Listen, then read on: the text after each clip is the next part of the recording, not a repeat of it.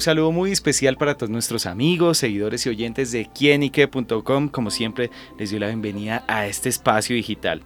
Hoy vamos a hablar sobre, bueno, tenemos una gran invitada y una mujer que de pronto nos va a abrir a través de esta charla un poquito sobre eh, los ojos con temas relacionados hacia la violencia. A veces las personas o el comportamiento humano eh, van en dirección hacia este tipo de formas de expresarnos, formas de pensar, pero que derivan también en formas de actuar hacia el bien o hacia el mal.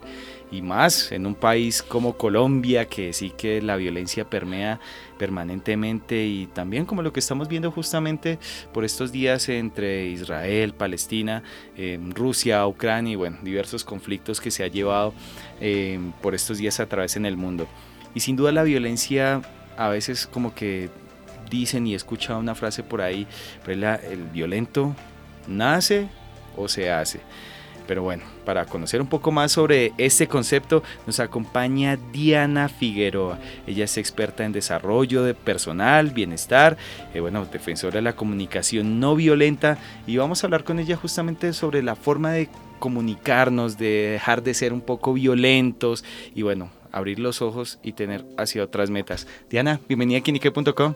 Muchísimas gracias, gracias por este espacio, por todo lo que acabas de decir que me parece que está completamente, no solamente al día, sino que tiene que ver también con toda la humanidad, en todo lo que logramos a través de la violencia, a través de nuestros países, nuestra familia. Y sí, gracias por este espacio. Bueno, Diana, no, gracias a usted por estar acá con nosotros acompañándonos.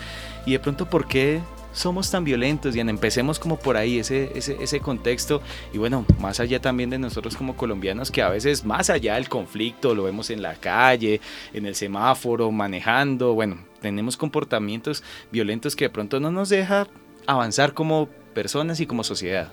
Completamente. Mira, nosotros uno, una de las, de las frases que más me ha tocado es no nacimos violentos ni para ser violentos.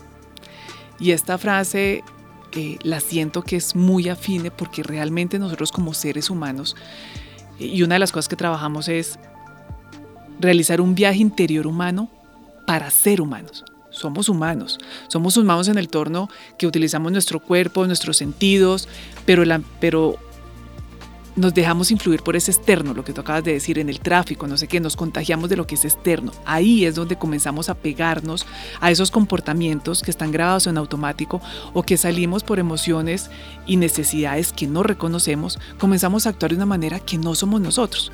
Por eso cuando hablamos nosotros de ese viaje interior humano a que te conozcas y que puedas ser SER, que pueda ser realmente humano. Y cuando hablo del ser, es aquella persona que puede tener ese autoconocimiento, que puede estar con sus sentidos en esa observación permanente de conocerse y cuando se conoce puede observar el externo sin comparar y sin juzgar y sin reaccionar. Eso es lo que nos hace violento. Cuando reacciono, cuando juzgo, cuando comparo por un tráfico, por un estrellón, por algo que escucho, reacciona ese subconsciente que tiene una memoria de agresión, que tiene una memoria de miedo, que tiene una memoria de protección, de controlador. Y eso es lo que nos hace violentos, pero no lo reconocemos y no trabajamos en eso. Claro, y cómo dejar de pronto de comportarnos tan, tan mal, tan violentamente. Lo digo a veces, y lo digo por experiencia propia, yo trato de ser como muy tranquilo. Eh, mi pareja dice que yo soy como su polo a tierra, me pasa mucho en las calles manejando que alguien se atraviesa, pero de pronto yo trato de ser como muy calmado, de pronto, bueno, se atravesó, no pasó nada, pero de pronto otras personas que no lo hacen así reaccionan de una manera tan violenta y tan enérgica que de pronto también estos comportamientos derivan en acciones y hasta también la propia salud. Completamente, digo que nosotros los humanos, los humanos tenemos años de condicionamiento mental. Y cuando me refiero condicionamiento por cultura, por creencias, por influencia. Y esa es la memoria que en el subconsciente queda grabada y no nos damos cuenta. Entonces hablamos de una percepción, desde dónde yo estoy observando, desde dónde está mi lenguaje, desde dónde estoy escuchando, porque realmente esa respuesta en automático viene de alguna parte. Pero es una percepción que digo, ¿qué es la verdad? ¿Cuál es esa verdad que estoy viendo, escuchando? ¿Cuál es esa verdad? Pero esa verdad ni es tuya, ni es mía, ni es de aquel. Porque uno cree que siempre tiene la razón. Completamente. Y tenemos tres conceptos diferentes para observar un objeto redondo, cuadrado, amarillo o verde. Cada uno tiene. Entonces realmente es la verdad tuya, la verdad mía, la verdad de él. Entonces, ¿por qué comienzo a reaccionar, a defender algo? Pues que es real para todo desde diferentes puntos de vista. Entonces la percepción y trabajar una percepción sana y saludable, reconociendo que puedo aprender a ver qué es realmente real, respetando la percepción del otro. Entonces eso me hace estar en el momento presente y reconocer para no reaccionar. Claro. ¿Cuándo descubrió Diana de pronto esas formas de tratar de no comunicarnos violentamente y justamente trabajar en ese conocimiento y tratar de aplicarlo tanto a Diana como hacia los demás? Siempre comenzamos por historias personales, pero siento que la misma vida me ha llevado a vivir experiencias, cuando hablamos de la guerra, y te cuento preciso en lo que hoy está pasando, tuve la experiencia de estar después de la firma del Tratado de Paz con Bosnia y Herzegovina, reunida e invitados por la OSCE, la Organización de la Seguridad y la Cooperación Europea, y estuvimos con una fundación trabajando eh, con los médicos para poder operar a, los, a las víctimas de guerra. El estar ahí presente, el reconocer, el vivir después de la guerra, escuchar todas las experiencias de, los médicos, de las personas, de las víctimas, te hace sentir aterrizado a lo que es la violencia. Ese por un lado en experiencia de trabajo y por segundo lado la misma familia. Por ahí comenzamos siempre y no puede haber hoy en día alguien que me diga que nunca ha peleado con su madre o con su padre. Sí, no. La violencia nace de cierta manera con un relacionamiento familiar y yo lo tuve con mi madre y lo tuve con mi padre.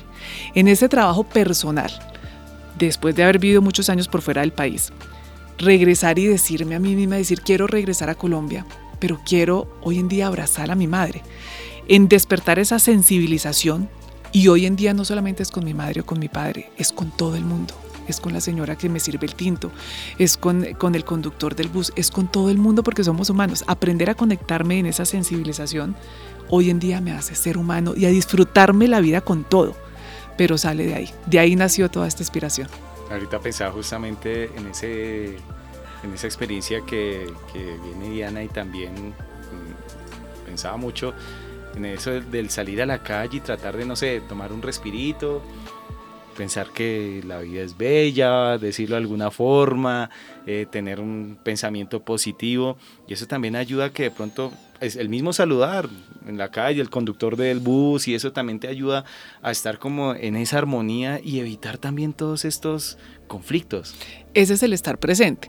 Lo hemos escuchado de grandes autores, Eckhart Tolle, El Poder de la Hora. Hemos escuchado de, cantidad de maestros. Tony Robbins todo el tiempo lo dice.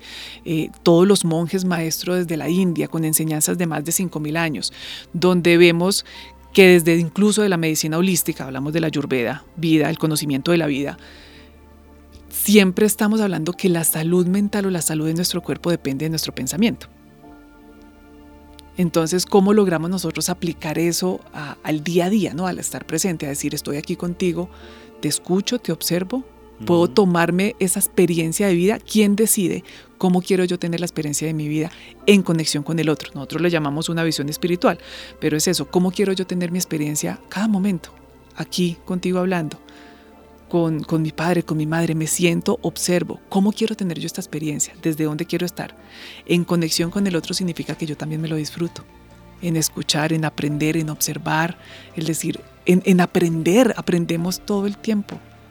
Claro y en ese aprendizaje también en esa guía que Diana nos entrega, pues está The Quality Mind, este espacio en el que se va también a la reflexión y bueno, justamente cómo se desarrolla todo ese trabajo a través de esa plataforma, llamémoslo de alguna forma.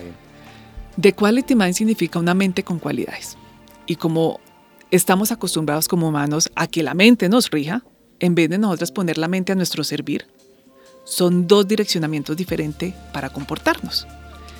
Y de Quality Mind lo que nosotros acompañamos como esta organización, de poder enseñar y expandir cómo aprendo yo de mis cualidades de la mente, mérito, respeto, valoración, habla, cantidad de valores como humanos que tenemos, la honestidad, el don de la palabra. Todos estos valores que dejamos en el día a día, ¿cómo los puedo aplicar? ¿Cómo puedo aprender a ser un líder consciente en acción? ¿Cómo aplico la conciencia en mi liderazgo?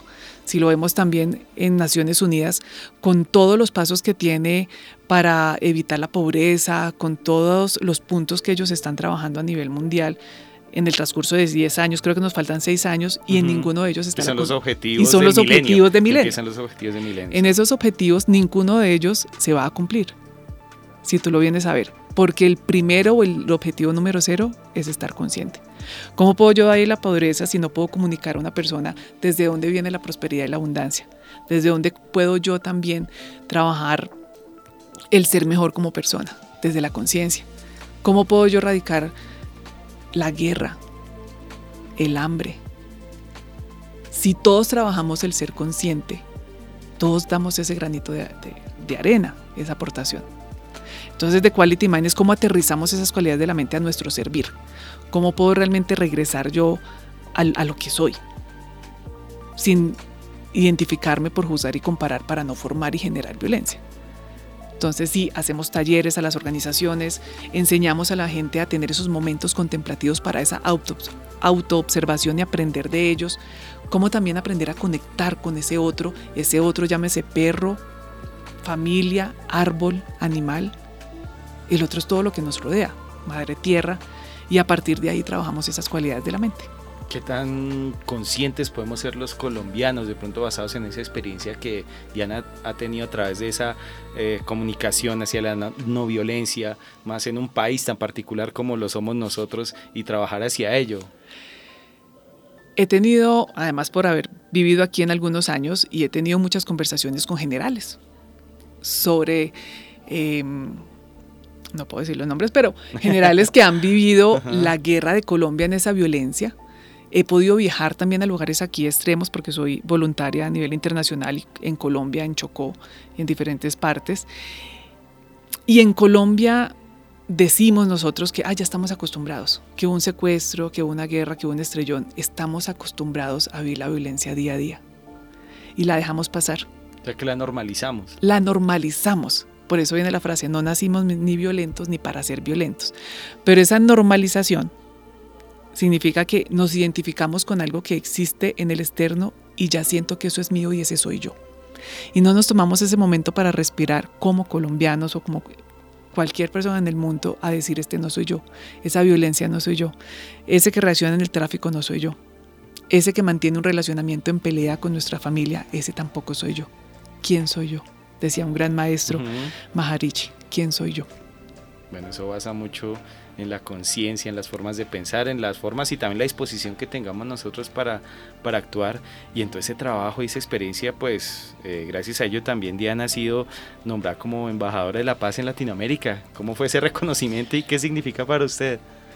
Cayó de sorpresa y preciso fue por The Quality Mind, porque además nosotros trabajamos hacia las organizaciones y a las personas enseñando algo que puedo decir que también he recibido yo en abundancia a través de muchos años trabajando en India, recibiendo enseñanzas en diferentes partes del mundo, trabajando con un líder, Bill Steer, que es especialista en el lenguaje, trabajando Herman Brain Dominant Thinking, aprendiendo la mente humana, aprendiendo de médicos, aprendiendo de historias, estando en esos espacios de silencio meses para conocer también mi propia mente. Cuando se llega la presentación hacia esta organización, Non-Violent Project Foundation, que lleva más de 28 años y que nace a raíz de lo que sucedió con John Lennon, y que el símbolo del arma con nudo está en diferentes partes del mundo, incluyendo al frente de las Naciones Unidas. Y me dan ese momento de charla y me dicen qué, qué estamos haciendo, hemos observado tu trabajo y me dicen queremos, te queremos como embajadora de paz porque ellos trabajan el proyecto de la no violencia, yo trabajo el proyecto de la comunicación a partir de ese lenguaje. Y pudimos complementarnos. Hoy el día estamos desarrollando ese programa no solamente de la no violencia, sino también de la comunicación no violenta. Y de ahí viene pues ese, ese nombramiento y aquí estamos. Estamos para poderlo expandir. Iniciamos en Colombia un gran evento de la comunicación no violenta. Ah, justamente, ¿cómo será este, este evento? Este evento es experiencial. Este evento no es, la típica conferencia charla, pero va a tener momentos de música, de luces, de sonido, algo que nos haga recordar nuestros sentidos. Ese momento que tú decías, como cruzando la calle paro y respiro, como antes de, de, que pase una persona en la calle puedo observarla y esperar qué pasa. Esa pausa la queremos ofrecer en ese día, con experiencias que te ayuden a despertar en vibración, con música, con charlas que vas a aprender, con ejercicios prácticos, con algo que te puedas llevar y puedas realizar en tu casa día a día. Eso sí, esperamos que se conecten, que lo vivan, que lo presencien. Tenemos invitados especiales como Carolina Cruz, Camila Chaín, Natalia Bertel, Mauricio Villegas, mucho, un doctor. Tenemos el doctor José Fernando Orduz que nos va a hablar de esa parte de la salud desde la conciencia. Todo en torno a cómo aprendemos a ser humanos. Claro. Para no ser violentos. ¿Dónde y cuándo? Para recordarle a nuestros oyentes y que se animen a, a vivir esta experiencia. Octubre 25 en el cubo se abren las puertas a las 3 de la tarde. Cubo de colsubsidio. El cubo, el cubo de colsubsidio tienen que registrarse. Es realmente indispensable. Abrimos las puertas a las 3 de la tarde, es gratis. Cupos limitados, por eso hay que invitarlos a que se registren. El evento es de 4 a 6. Son dos horas que hay de todo. Panelistas invitados, conversatorios, el doctor Orduz y toda la parte de enseñanzas que son las sorpresas de Quality Mind que van a tener esos momentos de experiencia. Claro, bueno amigos, pues ya lo saben, anímense para participar en este evento, en esta experiencia. Y bueno, con lo que ya nos ha contado, pronto aspira a Nobel de Paz en el futuro. Dios mío, allá estamos en lista. Vamos a llevar este evento a cuantas personas sea posible. Si podemos contagiar a 1.4 millones de personas desde Quality Mind, felices y que más embajadores se unan con nosotros. Claro, bueno, pues Diana, ya para finalizar de pronto eh, un mensaje, una reflexión a aquellas personas que nos están escuchando y que de pronto basados en esta experiencia, todo lo que hemos conversado, digan, uy, vale la pena abrir los ojos, comunicarnos mejor y dejar de ser violentos. Algo que les quiero dejar es que la comunicación comienza por nosotros mismos y nuestra mente. ¿Te conoces tu mente? ¿Conoces desde dónde están saliendo tus pensamientos? ¿Cuáles son tus relacionamientos hoy en día? Si son sanos. A partir de ti, piensa un segundo, das la pausa y respira. Porque para sentirse vivo, tenemos que reconocer el aire que respiramos.